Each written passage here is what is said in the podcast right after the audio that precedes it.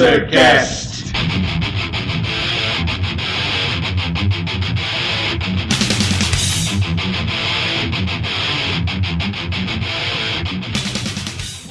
Saudações, candangos dispostos a ouvir essa bagaça! Eu sou Felipe Parra e esse é o Panzercast!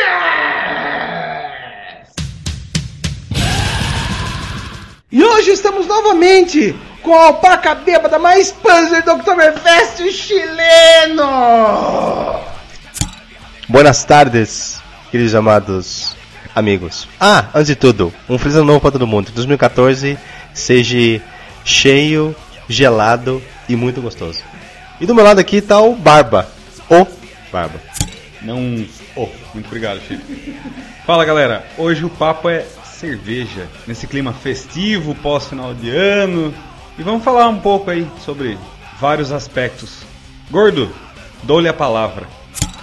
Oh, muito obrigado e agradecido. O que, que a gente vai falar hoje sobre cerveja, esse líquido tão precioso e dourado? É, falaremos um pouco sobre história da cerveja, onde aconteceu, como, como ela se desenvolveu, onde foi criada, os tipos mais comuns, os ingredientes. é, e como fazer sua própria cerveja. Vamos abordar um pouquinho esse tema também. Então, vamos meter o pé e vamos pro cast. Fala galera, então vamos começar aqui. Sempre essa parte burocrática, monótona, cai pra mim, né? Hum, burocratudo! Obrigado, obrigado pela contribuição, Gordo. Cerveja é uma criação mesopotâmica. Ela tem é, a relação com o ser humano deixando de ser nômade e começando a, a desenvolver a agricultura. Então é uma criação da pré-história. Quando o ser humano começou a guardar cereais, cereais em contato com, com sol e chuva, eles acabavam molhando e depois fermentando com o calor e foi a nossa proto-cerveja. Surgiu junto com o pão. Acho que esse tipo de armazenamento, esse tipo de fermentação foi a base não só para cerveja, mas qualquer outro tipo de bebida fermentada, como hidromel também foi, né? Isso, hidromel também surgiu do mesmo jeito, quando armazenava o mel, e o vinho também, quando armazenava um uva. Os três têm a origem muito parecida. A cerveja, porém, foi a, a que mais se desenvolveu no começo, porque armazenava os cereais pelo valor nutritivo de cereal. Era muito mais comum o ser humano plantar cereais e ter cereal armazenado o tempo todo e isso ser armazenado virar cerveja. Então, não é exagero nem ignorância falar que a cerveja é o pão líquido. Porque no mesmo, mesmo motivo que era armazenar, que acabava gerando pão no futuro, que foi, fez eles deixarem de comer o cereal puro e começar a preparar alimento, foi o que gerou a cerveja também. Essa ideia de pão líquido é uma coisa louca, se você for ver também, né? Esse lance do da cerveja ser um, um pão líquido, a gente pode até observar mesmo nas cervejas de abadia, ou então é, aquelas cervejas que os padres faziam, não sei o que, porque eles passavam muito tempo em jejum, né? Só bebendo. E essa parte de nutrição mesmo vinha da cerveja que eles faziam, dos grãos, né? Por isso o pão líquido, né? Até esse ponto até ia perguntar para vocês sobre tanto dos frades os monges. A, cerveja meio que é, é assim, é, não nasceu com eles, correto? Não.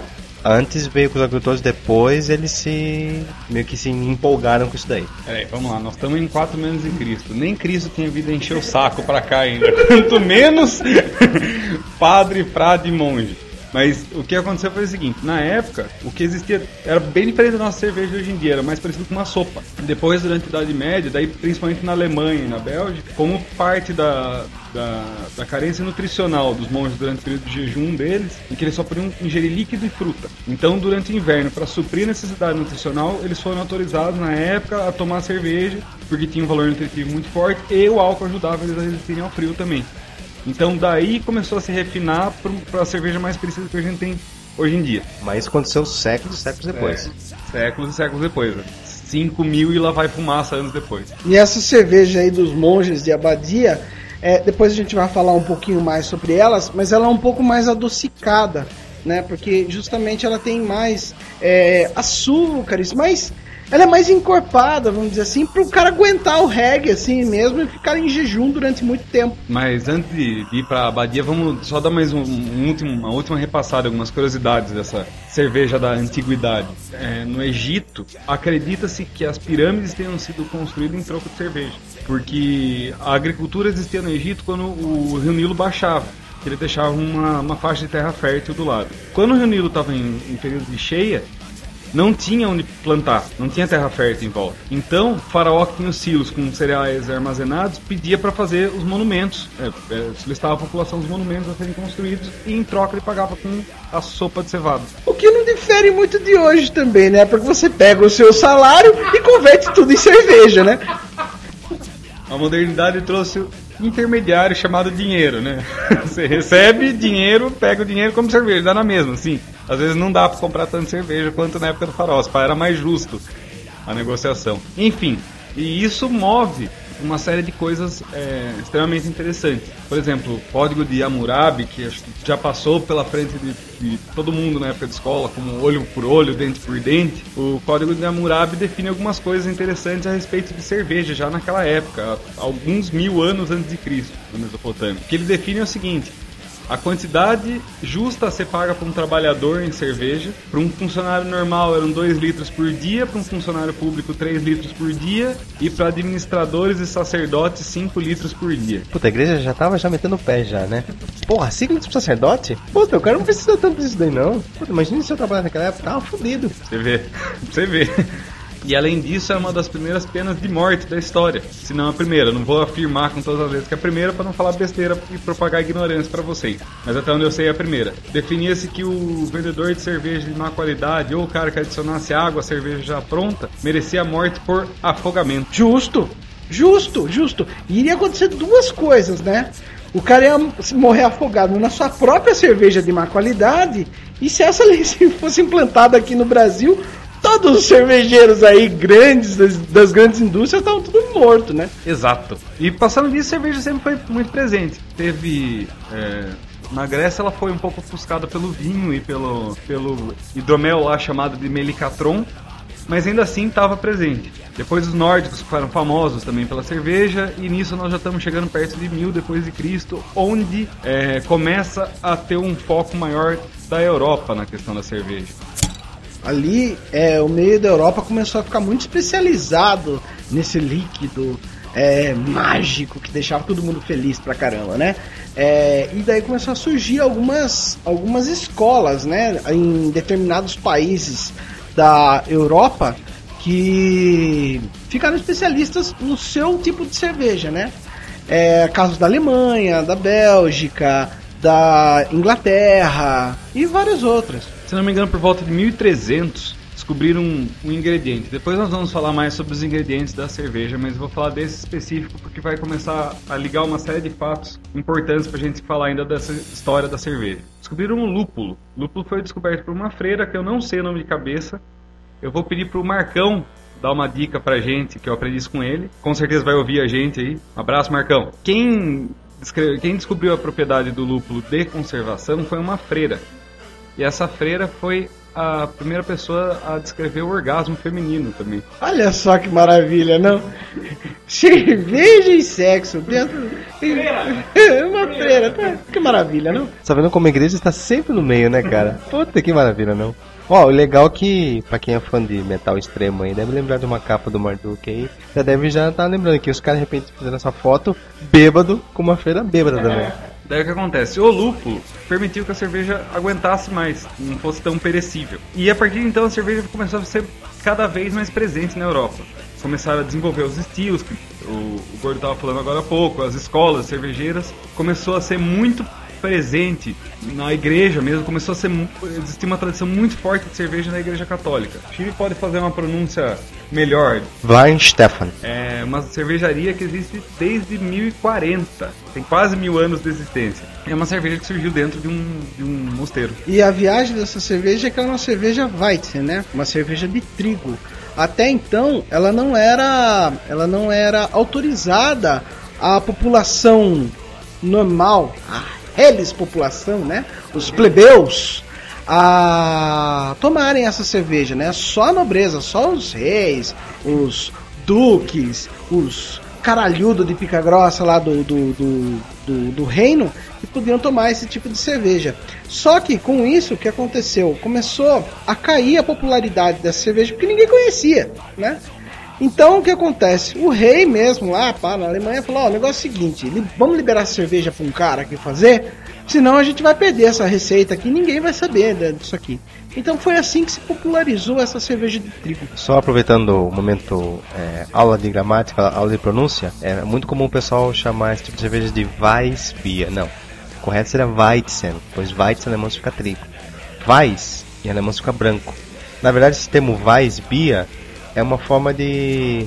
é, não vou dizer que é gíria, mas é, é, o, é, o, é o linguajar de, do dia a dia. Por exemplo, a gente chama a cerveja nossa às vezes de breja. Certo? Então, é, é, é, amiguinhos, por favor, não, não, não vamos falar que Vais é trigo, não. É só um apelido que ele tem. Pois é, o Gi tá oferecendo aulas de, de alemão aqui. Vocês podem mandar pzcast.gmail.com. Aulas particulares com atendimento a domicílio. Jabá feito, vamos voltar ao assunto. E é sério, pessoal, ele oferece aulas de alemão.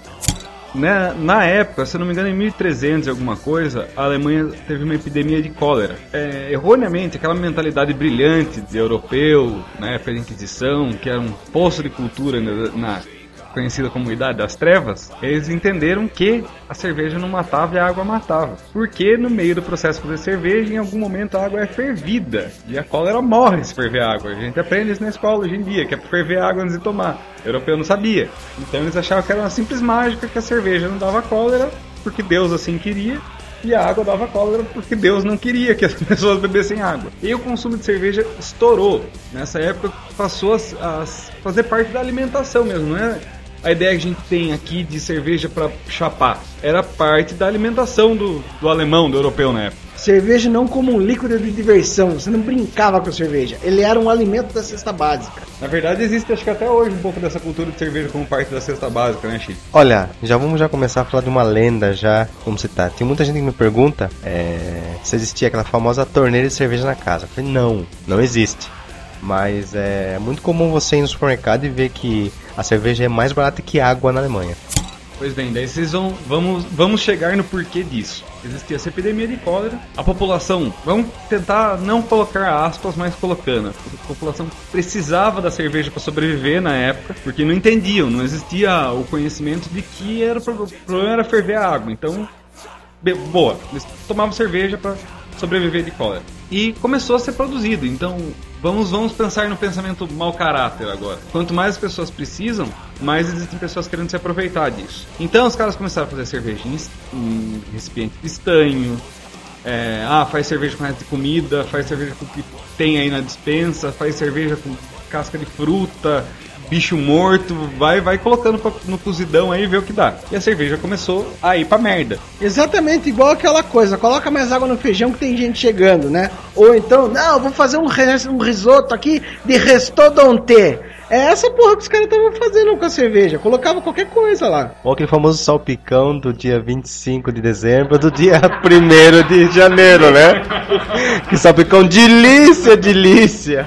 Então, em 23 de abril de 1516, o Duque Guilherme IV da Baviera criou a Reinheitsgebot. ou a Lei da Pureza da Cerveja. Ou a lei de pureza da Baviera. Bom, a lei da pureza da cerveja é uma das leis mais antigas do mundo ainda em vigor. A lei da pureza está em vigor até hoje durante, dentro de toda a Alemanha. A gente tinha citado brincando que a cerveja era um item de cesta básica. Na verdade, ela é assim. Desde que ela atenda essa lei da pureza, ela é considerada um alimento e não um- uma bebida recreacional. Se ela não atender na Alemanha esses, esses quesitos, daí ela não é considerada cerveja no sentido estrito da palavra e passa a ser considerada uma bebida alcoólica qualquer. O que, que ela essa lei define? Além de definir preço em moedas da época, etc., coisas que não vêm ao caso, ela define os ingredientes. Define que a cerveja ela precisa ser feita de água, lúpulo e malte de cevada. Com alguns adendos da lei permitindo malte de, de trigo e malte de centeio. Mas sempre o malte. Depois a gente vai explicar o que, que é o malte e o que, que o malte da cevada difere da cevada. Qualquer outra coisa colocada na cerveja, que hoje em dia conhece como adjuntos, fazia com que o, a bebida resultante não pudesse ser chamada de cerveja. É, a gente vai falar agora também so- sobre os tipos de cerveja, né? Tem vários tipos de cerveja aí, é, mas eles sempre estão dentro de três famílias, vamos dizer assim, né? São as famílias das ales, que são as fermentações em alta, né? Em alta o quê? Alta temperatura. Temos as cervejas, que são as lagers de fermentação baixa temperatura, e as lambic, que são uma fermentação um pouco diferenciada, que elas não têm o fermento em si, né? Elas fazem fermento em si elas têm uma fermentação natural, né? Não é, não é inoculado no ambiente controlado. Gordo, fique jovem. Bom, é, Lambic, nem vamos entrar muito no mérito do Lambic, que é uma coisa um pouco mais complicada de falar pela excentricidade. Vamos dividir para simplificar só em ale e lager daqui para frente. Só citamos porque precisava ser citado. Comercialmente, a maioria das cervejas que nós vemos no mundo afora são lagers. Porque é um fermento mais fácil de lidar em escala industrial, ele deixa menos é, off flavors, é, sabor alheio ao, ao que está sendo esperado. É um, é um fermento mais profissional. É, existe, assim, claro que depois a gente pode até falar um pouquinho sobre, sobre esses sabores diferenciados, mas uh, em relação à fermentação de baixa, né, as lagers, ela é muito mais fácil de manipular e de você obter um resultado próximo do que uma lager pode ser, sabe? Então é muito, muito melhor, é muito menos arriscado, certo? A mesma coisa você fazer um prato macarronado ou então um prato super fodão assim, que vai ingredientes da tipo macaco rato da Sumatra no bagulho, assado.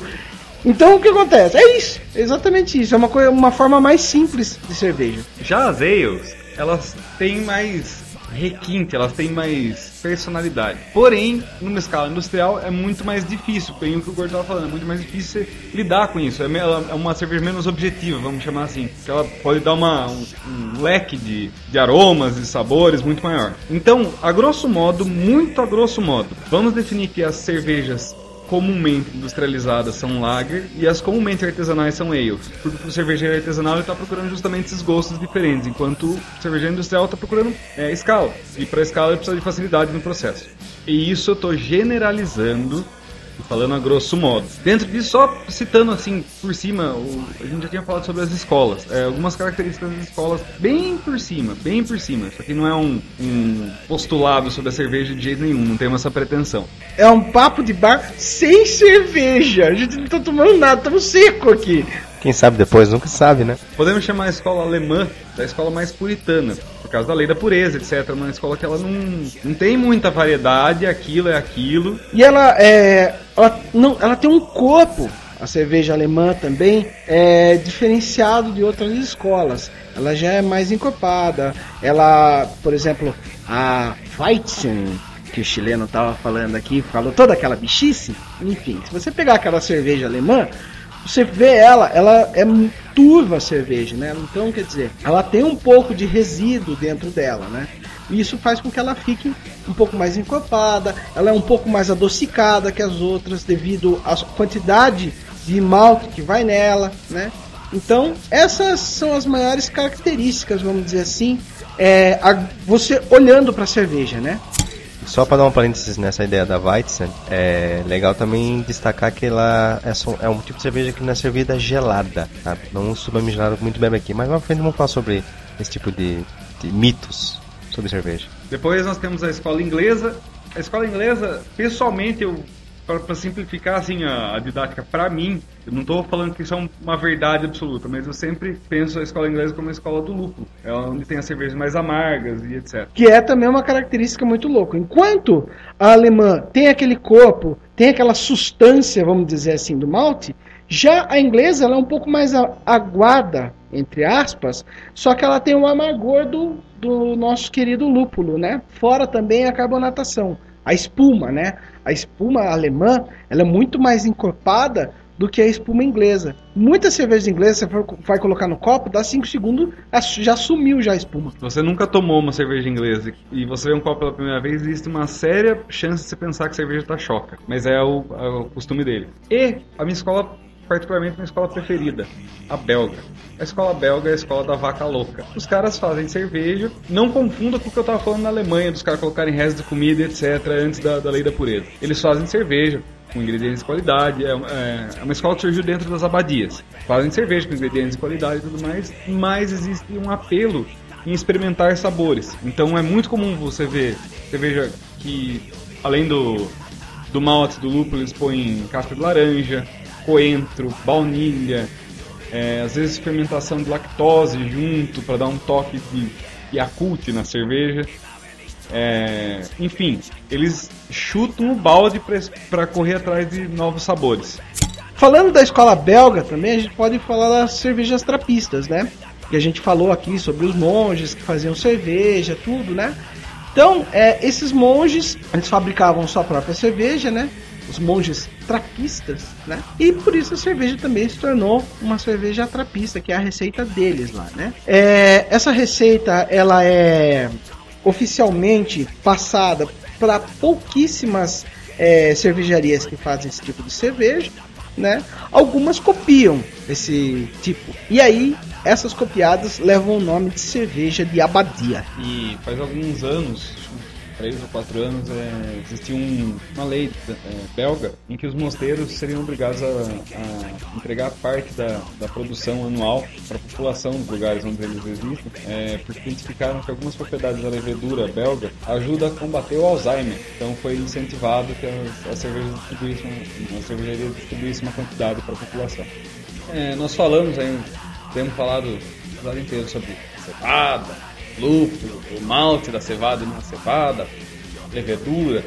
E não explicamos, né? Chega a hora de explicarmos o que é cada coisa, pelo menos superficialmente. É, cerveja, o ingrediente base de qualquer cerveja é o malte, geralmente da cevada, às vezes o malte de trigo, às vezes o malte de centeio, mas muito comumente é o sol da cevada. É, o que é o malte da cevada? Cevada é um grão, parente do trigo, parente de outros N cereais que você conseguir imaginar. E o processo de malteamento é um processo de germinação interrompido, que faz com que aquele grão fique carregado de amido. Esse amido do grão, através do cozimento, ele é liberado e convertido em açúcares. Açúcares esses que vão servir de alimento para levedura. que é levedura? Levedura ou fermento é um fungo e esse fungo precisa de alimento. O açúcar gerado nesse processo serve de alimento para o fungo é a mesma coisa do lance de você fazer pão com o fermento. Só que, claro, você não usa o fermento do pão para fazer cerveja. Tem um fermento específico para ele. É exatamente o mesmo bicho. A diferença é que o usado para fazer cerveja, vamos chamar assim, bem ignorantemente, do turbinado. Ele aguenta mais o baque. O fermento de pão, se você tentar fazer cerveja, até vai sair, mas ele vai começar a morrer antes porque ele não vai aguentar o ambiente com álcool. Mas enfim, é, só concluir o raciocínio do que o fermento faz Daí a gente já explica esse, esse lance de fermento. O fermento ele come o açúcar e de uma maneira bem para criança, assim, ele faz xixi de álcool e pum de gás carbônico. Então o que acontece? Ele consome açúcar, solta álcool e gás carbônico, por isso que a cerveja tem espuminha. Daí existem cepas de fermento. Se você aí entra no, nesse lance do que, que é diferente do fermento do pão. O fermento lager, o fermento ale ou o fermento de pão, eles são o mesmo bicho. Só que que nem raça de cachorro, cada um tem suas características específicas. O de pão seria o vira-lata, que não tem nenhuma característica específica bem desenvolvida, não necessariamente, pelo menos. O que serve para tudo, como todo vira-lata, né? Exatamente. Pra quem conhece a cervejaria de campanha, a gente já fez muita cerveja de pão e já encheu uma cara de cerveja de pão. É verdade, é verdade. várias sextas, vários sábados, só bebendo essa coisa deliciosa. É simples, mas sabe, sabe a coisa, sabe aquela coisa que o pessoal fala que o cara é, é como é que é? Ele é. Tipo, não é bonitinho, mas é limpinho.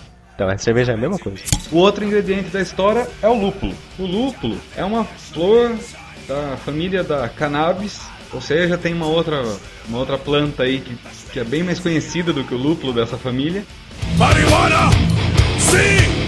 É, e a flor do lúpulo, ela é uma flor extremamente amarga e pelo amargor ela torna o ambiente hostil à proliferação de bactérias, o que deixa a cerveja mais durável. Em contrapartida, deixa a cerveja amarga. Sobre essa coisa de deixar a cerveja amarga, tem uma coisa bem interessante, assim, de a gente, de gente falar, é, das escolas inglesas, que lá eles exportavam cerveja para a Índia, né? E chegava na Índia cerveja estragada do jeito que eles estavam fazendo. É, aí, o que acontece? Chegava lá a cerveja pro pessoal da Índia, tudo, tra... tudo estragada, tudo fodida, né? A pessoa falava, caramba, mas o que, que tá acontecendo, né? Tá, tá ferrando aqui. Aí chegava lá no, na, no Reino Unido, né? Os caras, essa notícia de que tava estragando a cerveja. O que, que eles fizeram? Como o lúpulo tem essa capacidade de conservar a cerveja, eles tacaram lúpulo pra caralho lá pra enviar pras índias. Pra quê? pra ela ter uma durabilidade maior até chegar lá. Chegou lá, ela tinha um amargor do capeta, né? E através dessa, é, desse armazenamento que eles fizeram, surgiu um novo tipo de cerveja aí da escola inglesa, que é a Indian Pale Ale. É, numa história parecida existe a Russian Imperial Stout, que era Stout que até a Rússia não aguentava e os caras já falaram, põe lúpulo nessa porra que aguenta, a gente já viu isso aí acontecer antes. É, então o que acontece? Existe muito também é, no decorrer da, do desenvolvimento da cerveja surgirem estilos por, entre aspas, acidentes. E hoje em dia são estilos consagrados, assim, como a, a Indian Pale Ale, um dos estilos mais consagrados de cerveja na atualidade. O lúpulo tem essa função de dar de conservar, ele acaba dando amargor, ele ajuda muito na formação do aroma da cerveja. Boa parte do aroma que nós vemos na cerveja vem do, do, do lúpulo. Falando superficialmente, a gente estava falando de, de cerveja tipo ale, sobre cervejeiro artesanal. Né? E hoje existe um grande hype de, de cerveja, é, uma coisa até meio fanboy às vezes, sobre cerveja, principalmente artesanal essa coisa de faça você mesmo sua própria cerveja, né? Você vê muito pela internet aí kits para você comprar a sua cerveja para você fazer em casa. O kit o que consiste? De repente é o insumo que você vai comprar ou então é o kit mesmo para fabricação, que são as panelas, torneiras, essas porra toda para você fazer. Mas isso está muito em alta hoje devido a essa é, popularidade, vamos dizer assim, das cervejas é, importadas estarem caindo no gosto da galera aqui. E dá pra perceber que isso começou o quê? Já uns 7, 8 anos começou essa, esse hype aí. Porque até então, a única coisa que você via era mais aquela galera que colecionava é, lata e começou a procurar achar uma outra cerveja diferente e por causa da coleção, mas no fundo, no fundo, não, assim, pelo que eu me lembre, eu nunca O reino da Tecate imperava muito tempo atrás, mano. A Tecate era a única que vinha pra cá que era importada e era uma porcaria aquela cerveja. Acho que Tecate é aquela, aquela outra Faxe também. Que também é foda. Tipo, gostosa, mas tem que ter muito grama pra ver aquela coisa lá. Meu olho esquerdo chorou de escutar a palavra Tecate. Tecate é pior que pegar o pai dano, cara. Mas o que é? Vamos, vamos tentar definir em poucas palavras e sem entrar muito no mérito. O que é o cervejeiro artesanal? Qual a diferença dele para o industrial? Cervejeiro artesanal, via de regra, ele é o cara gourmet. É o cara que está buscando bons ingredientes. A bem da verdade, ele é um cientista louco certo? Ele vai fazer todas as experiências, tudo, todo tipo de sabor que ele já teve em várias outras cervejas que ele constatou, ele vai tentar fazer uma cerveja que agrade mais ele em termos de corpo, de amargor, de espuma, de tudo, certo? Então ele faz cerveja desde as, desde as tradicionais, né, dos tipos tradicionais, sempre dando uma turbinada nele, até anomalias mesmo, assim como cervejas feitas de abóbora, cerveja feita de beterraba. Os caras metem o pé em tudo. E além disso, do, do, da questão do gosto, existe a questão qualidade também. É, enquanto numa, numa cerveja industrial é muito comum o uso de milho e arroz para engrossar o caldo, para pôr água no feijão, o cervejeiro artesanal, já que ele vai ter trabalho, ele quer um negócio que saia um negócio de qualidade. Então ele não vai usar esse tipo de ingrediente, via de regra. Não que ele é proibido ou existe a lei da pureza do cervejeiro artesanal, mas não sei se vocês concordam. Se eu vou ter trabalho, eu quero que o, o meu trabalho gere alguma coisa de qualidade. É a mesma coisa de um almoço de domingo. Toda semana você come no bandejão. Chega no domingo, você quer uma coisa legal, uma coisa diferente. Essa é a ideia do cervejeiro. E muitas vezes o cervejeiro, né, ou o cara que experimentou cerveja artesanal, experimentou cerveja importada, fica muito ansioso em tentar passar essas coisas devido à popularidade, devido à moda também. É, essas pessoas ficam empolgadas se tornam os cervechatos, né? que seriam os cervechatos? São aqueles caras que depois de ter tomado uma ou duas cervejas diferentes já se acha um, entre aspas, enólogo, né? Um cara extremamente especializado em cerveja, né? E sem contar que a maior parte desses cervejas chatos são aqueles mocorão que vão embalada e só que tomam aquela bosta de Heineken. Exatamente Heineken que eu ia falar. Eu não vou entrar no mérito se é uma boa ou uma má cerveja. Mas eu tenho uma bronca do cara que me fala: Não, eu só tomo cerveja boa, eu só tomo Heineken. Velho, toma a cerveja que você quiser, só não enche o saco dos outros. E o triste é quando o cara tem mania de tomar. Não, não tomo Heineken, tomo Bud. Budweiser. Só que a dica é o seguinte: é, aqueles amiguinhos, principalmente o pessoal de Sorocaba, certo? Que for morar pra fora. De repente o pessoal fica com, com saudade da cidade, dos amigos, tudo. Então aí sim vai se tomar uma Heineken. Por quê? Quando você abre ela, principalmente a, a lata, tem aquele fedor de gelo de mico, você pensa, tô matando saudade do quesito de barro Sorocaba, certo? Pra isso serve a Heineken. Ah, mas é uma injustiça ah, com esse lance do, do cheiro da Heineken, que é o cheiro do lúpulo mesmo armazenado, né? Quem não tem muita familiaridade, com certeza vai pensar que é urina de mico, né? Mas não se assuste, mas é o cheiro do lúpulo, né? Mas voltando aos nossos queridos cervejatos que não são muito, não são poucos. Ah, e outra coisa também, Heineken não é alemã, tá? A Heineken é da Holanda. Voltando agora aos nossos queridos cervejatos que não são poucos, né? Muita, o que acontece com esse cara é que ele adquire um conhecimento meia boca, é, muitas vezes, e quer fazer o cara do lado dele é, ter a mesma opinião dele de qualquer jeito, sabe? É aquela mesma coisa, gosto, cada um tem o seu, sabe? Educação também, sabe? É uma coisa que você sempre tem que levar, né? Um bom senso, né? Muitas vezes o cara não gosta. Eu tenho vários amigos meus que não gostam, preferem as cervejas nacionais que a gente tem por aqui, sabe? E nem por isso eu vou ficar brigando com o cara, se ele quer ou se ele tem ou não, se, se ele gosta ou não, se ele experimentou ou não. Vou tentar é, elucidar a diferença entre o cervejato e alguns fatos de fato. É, nós estávamos falando sobre escola, é, cerveja. Desde que inventaram a Pilsner, um tipo de lager originário da República Tcheca, os Estados Unidos e posteriormente o Brasil arregalaram o olho e viram a solução para todos os problemas. É um o tipo de cerveja mais, entre aspas, fácil de produzir e com melhor armazenagem. Ela é pasteurizada. É, o que aconteceu? Isso proporcionou a ideia da, da cerveja industrial. Então, podemos chamar de uma outra escola, a escola americana e a escola brasileira, seria o padrão industrial que nós temos, tanto aqui quanto nos Estados Unidos, que é muito parecido, onde criou-se a ideia de fazer uma Pilsner com muito, chegando até 50%, de cereais não maltados, geralmente milho. É, então o cara quando descobre isso, ele começa a encher o saco que, ah, isso aí não é cerveja, nem vou tomar porque isso aí não é cerveja. Não é cerveja porque cai naquela coisa que a gente falou no começo, da lei de pureza da Baviera. Quer dizer, cereais não maltados constituem assim que essa cerveja não seria uma cerveja, né?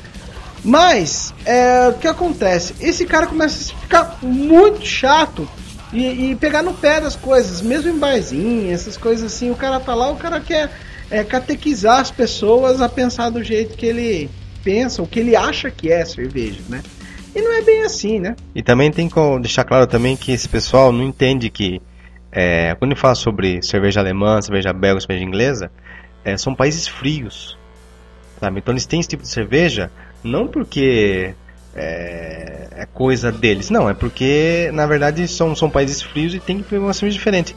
Por isso que a nossa cerveja, a cerveja Pilsner, como o Barba acabou esclarecendo, ela é um pouco assim mais leve, até é feita em grande escala. Pois uma cerveja pro nosso, pro nosso, pro nosso clima. Não é, é, é eu vejo muito amigo meu que é um pouquinho cerveja chato, sabe, nesse calor de 40 graus, tomando Guinness. Meu, tu vai passar mal depois, né, cara? É você pegar esse sol que Deus tá mandando aqui e querer tomar Weizenbock. É cerveja para aguentar o frio da Alemanha, irmão. Não é para aguentar o verão do Brasil. Então falta bom senso. A palavra-chave é essa, bom senso. O mete o pé também tomando stout também. Porra, não rola, né, velho? Falamos aí sobre uma coisa sobre ah, cerveja propícia para temperatura, o inverno alemão, etc. Isso leva a outra coisa, a um, a um mito. Na verdade, nós vamos fazer alguns que a gente sabe assim, que a gente teve contato de cabeça. Primeiro mito: alemão toma cerveja quente. Não. Alemão não toma cerveja quente. Imagina só você tá num inverno de menos 21, tomar uma Brahma zero grau. ou menos 5. Não rola. Como eu acabei de falar há, há poucos minutos atrás. Existem certos tipos de cerveja que são servidos de certa forma diferente. É igual um prato de comida. Existem pratos que você come frio e como você come quente. Você não vai comer sushi na Noruega, né, velho? Lá no, no seu jardim, né? Você vai pegar um pedaço de. Vai pegar um pedaço de, de, de gelo ali, né, velho? É exatamente isso, cara. É outro mito maldito também que teve uma cerveja, uma cervejaria brasileira que colocou isso na cabeça da, da galera aqui, que é extremamente ridículo. Duplamente filtrada, cerveja zero. É muito cafajeste falar isso, é muito mau caratismo, é muita filha da putice falar um bagulho desse. Porque os caras conseguem, na primeira filtragem, filtrar a molécula do bagulho. Por que, que os caras vão filtrar duas vezes? Eles estão vendendo água suja para vocês, porra! Abre a, abre a, a cabeça para isso. Não é tudo que os caras falam que tá certo. Só porque passa por um. Eles falam que passa por um processo diferente que a cerveja vai ser boa. Mesmo porque cerveja boa ela tem gosto e corpo, que é a cerveja alemã, pelo menos para mim. E é a cerveja suja. Pra que, que eu vou filtrar ela duas vezes? Calma que pode piorar. Melhor do que duplamente filtrada é filtrada abaixo de zero. Velho, eu vou, eu vou pedir pra você fazer um teste na sua casa, cara ouvinte. Pega o seu filtro de água, põe ele na geladeira, vê se a água vai sair mais limpa, velho. Vai sair água do mesmo jeito, porra! Isso é uma coisa quando o pessoal começa a falar de whisky e toma whisky cowboy e que não coloca gelo, porque porra, ficou 12 anos aí no cavalo, o cagilo fica aguado. É a mesma história. Exatamente, Leno. Nesse negócio de whisky, é babaquice falar isso. Porque é, os caras fadão mesmo, pá, que tomam whisky, parte mesmo da Escócia, esse negócio, falam que tem que ter um terço de água é, na dose de whisky para ela liberar os sabores e os aromas que o whisky tem. Então, quer dizer, ele tem que ser diluído mesmo. Dias de passagem, só um detalhe pertinente. Falando de whisky aqui, vale lembrar que whisky e cerveja são duas bebidas extremamente ligadas porque a origem dos dois é o malte da cevada. É, vale lembrar essa ideia das escolas puras e, e não tão puras, assim, de, de cerveja se aplica para o whisky. O whisky é, bourbon americano também tem lá seus 50% de milho em vez de malte de cevada, assim como a cerveja. Elas são tão familiares, assim, essas bebidas, a cerveja e o whisky, que tem algumas cervejas que são feitas de maltes de whisky, né? São casos de algumas cervejas da cervejaria Unibrauer, que eu sei bastante lá. A que é feita com malte de whisky, se eu não me engano, é Haftman o nome. Mito da vez. Ah, porque cerveja com água de agudos é a melhor cerveja que existe. Não. Esse negócio de água diferenciada é a coisa mais ridícula do planeta. Não existe isso. Como a gente falou, é duplamente filtrado, não sei o que, não sei o que lá. A água passa por um processo de purificação em toda a cervejaria e ela fica igual para fazer a, a, a porra do processo da cerveja, certo?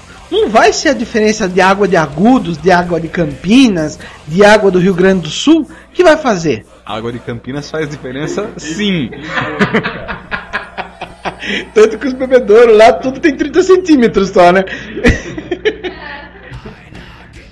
é, é diferente, é, é só importante falar a diferença com vinho. Vinho, a água realmente importa porque no vinho não existe nenhum processo de fervura, nenhum ponto. É uma coisa muito mais ambiente, um processo muito mais a temperatura ambiente, etc. Na cerveja, não. Você está falando sobre água de essa água de agudos é a mesma coisa. É, na Alemanha tem uma cidade chamada Köln e tem uma cerveja lá típica chamada Kölsch, né? Ou Kölsch, né? Alguns chamam. E também tem esse mesmo mito. Para nós que não somos metidos, você pode chamar de colônia essa cidade. Não precisa virar Köln. E o mito segue o mesmo. Dizem que essa cerveja é feita somente lá, porque a cerveja. Pois a água de lá é de uma forma diferente. Não, o conceito é o mesmo. Sabe? Eu já vi já essa cerveja Kirchner, ou da cidade de Colônia, aqui no Brasil feita por aqui e tem o mesmo sabor. Outra coisa que eu fico filha da puta da minha cara. É essas cervejas que a gente tem aqui nacionais, certo? Convencionais, que lançam uma marquinha lá sazonal de vez em quando, extra, premium, plus, mais. Cara, essas porra não tem nada a ver, é tudo uma merda do mesmo jeito. Tipo, não tô falando que eu não tomo cerveja é, nacional porque é uma bosta. Eu tomo, tipo, em churrasco, essas coisas assim, tem um monte, mas cara. Gordo, não minta, você já matou e já morreu por cerveja assim. Você toma pra caralho! eu vou dizer, é verdade. Enfim, mas colocar essas coisinhas tipo extra, tipo premium, cara, praticamente eles não mudam nada na receita. Um dia 50% de milho vai 45% de milho e mais duas gotas de essência X para deixar mais evidente. Eu lembro uma cerveja do ano de 2012 para 2013, uma cervejaria X lançou uma cerveja especial de fim de ano, bonita a garrafa. Os caras falavam que a cerveja é toda diferente porque continha três maltes diferentes. Qualquer pessoa que já tentou fazer cerveja, se tentou se aprofundar no processo de fabricação de cerveja, sabe que três maltes é só o começo, assim, tipo, é, de cerveja, sei lá, com sete, oito tipos de malte que você faz em casa e não ninguém encha, bate no peito para falar. Agora nós estamos falando de processo industrial, que o cara quer se promover em cima de usar três malte, ah, para pro inferno. É por essas e outras que é, não é que essas cervejas que a gente, essas cervejarias que tem por aqui no Brasil são enganadoras, que a cerveja é ruim pra caralho. Velho, no calor é uma delícia essa cerveja você tomar. Só que não engane as pessoas, sabe? Não é a melhor cerveja do mundo, certo? E não vai ser um processinho diferente, ou uma água diferente, ou um nome diferente que vai fazer a cerveja ficar melhor. E por favor, não confundam com a cerveja sazonal Bock.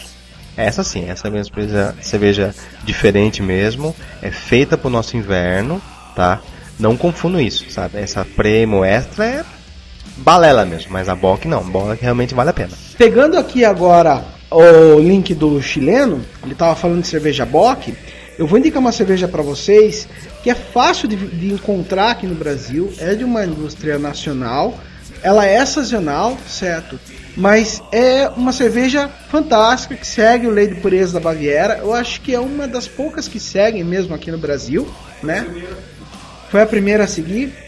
E tá aí há um montão de tempo e muita gente fala mal, mesmo porque não conhece. Então, tira o seu preconceito de lado, compra uma latinha de Kaiser Bock e toma, sabe? Eu troco qualquer cerveja nacional pela Kaiser Bock. A Kaiser Bock é uma cerveja fantástica.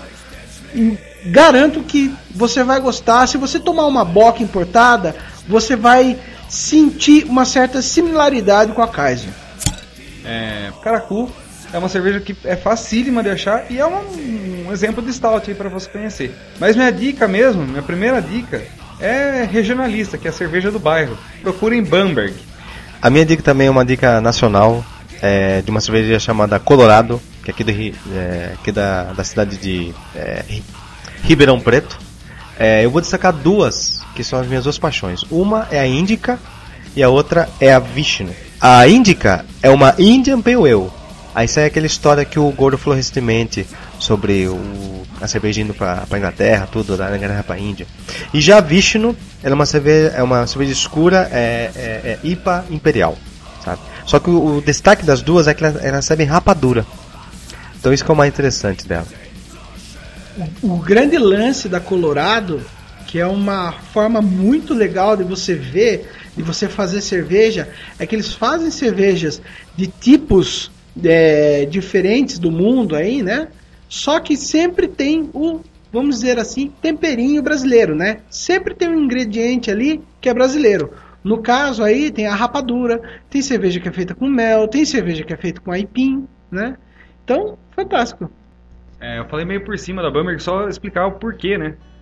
Bamberg é uma cerveja de uma qualidade excelente, uma das cervejarias mais premiadas do mundo hoje em dia, num preço extremamente acessível, feita com carinho ímpar e vale a pena, eu recomendo para vocês tomarem a Alt ou qualquer uma das cervejas que eles ligam com bandas, todas são excepcionais. Camila Camila, a Sepultura Weizen, Raimundos Helles e assim por diante.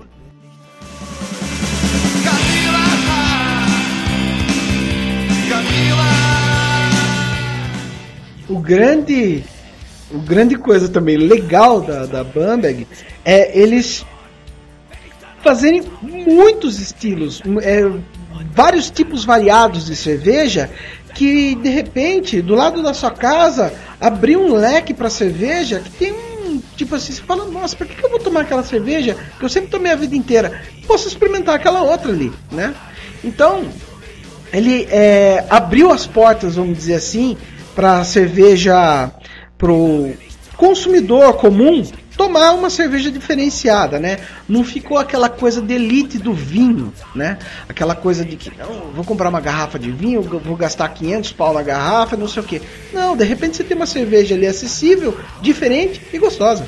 Agora a gente vai fazer aqui uma rodada aqui de cervejas importadas aqui que você pode encontrar aí, desde é, até no empórios, essas coisas, até na internet mesmo você pode comprar, né? Eu vou citar uma cerveja aqui, Hausbier, que é um tipo de cerveja alemã. Agora o chileno vai me, vai me ajudar aqui na pronúncia, mas eu vou falar minha pronúncia sorocabana primeiro, aí o chileno fala a pronúncia alemã. É a Outschlankerla Hausbier. Como é que escreve essa porra, hein? Sei lá, mano, se vira. Agora pronúncia como bonita. Bonita é Schlenkela Rauch Quer dizer, pronúncia cheia de bichice, né? Enfim, ela é uma cerveja é, que ela tem um gosto defumado. Se você abre ela e cheira, ela tem um cheiro muito louco, assim, beira carvão, é, bacon, parece que você tá abrindo uma feijoada. Como os meus amigos mesmo falam, né? Parece que você tá tomando uma feijoada líquida. E é uma cerveja, pelo menos pro meu gosto, é muito boa. Muita gente fala que é enjoativa, né? Ela é bem encorpada e ela pode ser feita tanto de, de malte normal defumado, como malte Weizen defumado também, malte de trigo, né? E é uma cerveja assim, não é uma cerveja para você tomar toda hora, é uma cerveja para você experimentar, para você falar, nossa, que cerveja louca e diferente, né? Quem tem um gosto aí mais apurado, mais é, forte mesmo, mais encorpado, de macho, cerveja de macho. É isso aí. Eu vou indicar uma, uma alemã também, é uma de trigo, uma Weizen, que é uma das cervejas que eu, que eu gosto, chamada é, König Ludwig uh, uh, 14, que é o, é o é, traduzindo seria é, o rei é, Ludwig é, 14. É uma cerveja de trigo clássica, sabe, sem muito mistério. Você pode achar umas, umas opções com banana, com cereja, mas essa é bem, bem interessante. E uma dica também, essa cerveja também tem uma cerveja chamada Cristal. Que, que o, o, o que seria a cerveja Cristal? A Cristal, ou em alemão, Cristal, né, como o Gordo fala no momento BX, é, é uma Weizen só que um pouco mais suave, que é uma Weizen mais assim pro verão. Tá? Então uma dica é essa. Me parece que a Cristal ela tem um, ela, a filtragem dela é um pouco melhor assim. Enquanto as Weizen elas são mais opacas, a Cristal sempre é muito mais transparente, né? Eu vou indicar uma inglesa, Fuller's Honey Dew, uma pale ale com toques de mel. Vai notar ah, duas das características que nós falamos antes, a ideia de uma cerveja mais aguada, que é como um aguada entre aspas assim, cerveja mais suave, que é como uma cerveja inglesa. O lúpulo está ali presente. A espuma não está ali, está ausente, como a gente anunciou, e tem toques de mel. É fantástica essa, essa característica dela. E para fechar nas, nas escolas, assim que nós temos citado, uma belga, né? Eu vou ser arrogante agora. Peguem uma Latrape quadrupel, vocês vão ver o que quatro vezes a quantidade habitual de malte faz com, com alguém. Uma cerveja fantástica e não sejam sovinas. Peguem a garrafa de 790ml com rolha. Agora, assim, só para arrematar a mesma coisa, a gente, se você se interessou pela sua história de cerveja, não sei o que, se você quer alguma coisa mais para ler, para assistir ou para até mesmo ouvir sobre cerveja, a gente pode deixar umas dicas para vocês aqui. É, eu vou falar aqui do Beer Fest, que é um filme, né, que conta a história de alguns amigos que participam de um torneio underground, que ele é totalmente proibido, vamos dizer assim. É o comitê da cerveja na, na Alemanha durante a Oktoberfest, mancha. Só faltou o Van Damme lá com o caneco de selva mesmo. E é muito legal, assim. O filme é aquela comédia pastelão, tudo, mas o mais legal dessa do DVD é você assistir os extras. Que lá os extras têm umas informações históricas muito legais, assim, sobre a cerveja.